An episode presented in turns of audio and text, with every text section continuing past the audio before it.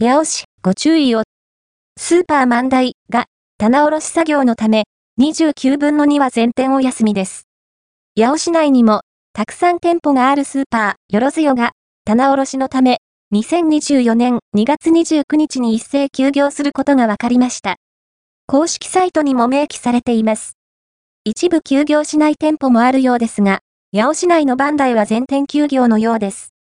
市内には、山本店、四季店、八尾店、九宝寺駅前店、学音寺店、南木の本店、八尾明物川店と7つの店舗があります。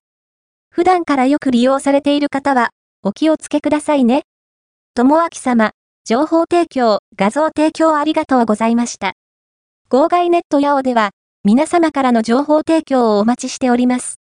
すでに誰かから投稿されていそうな、情報やあやふやな情報でも大歓迎。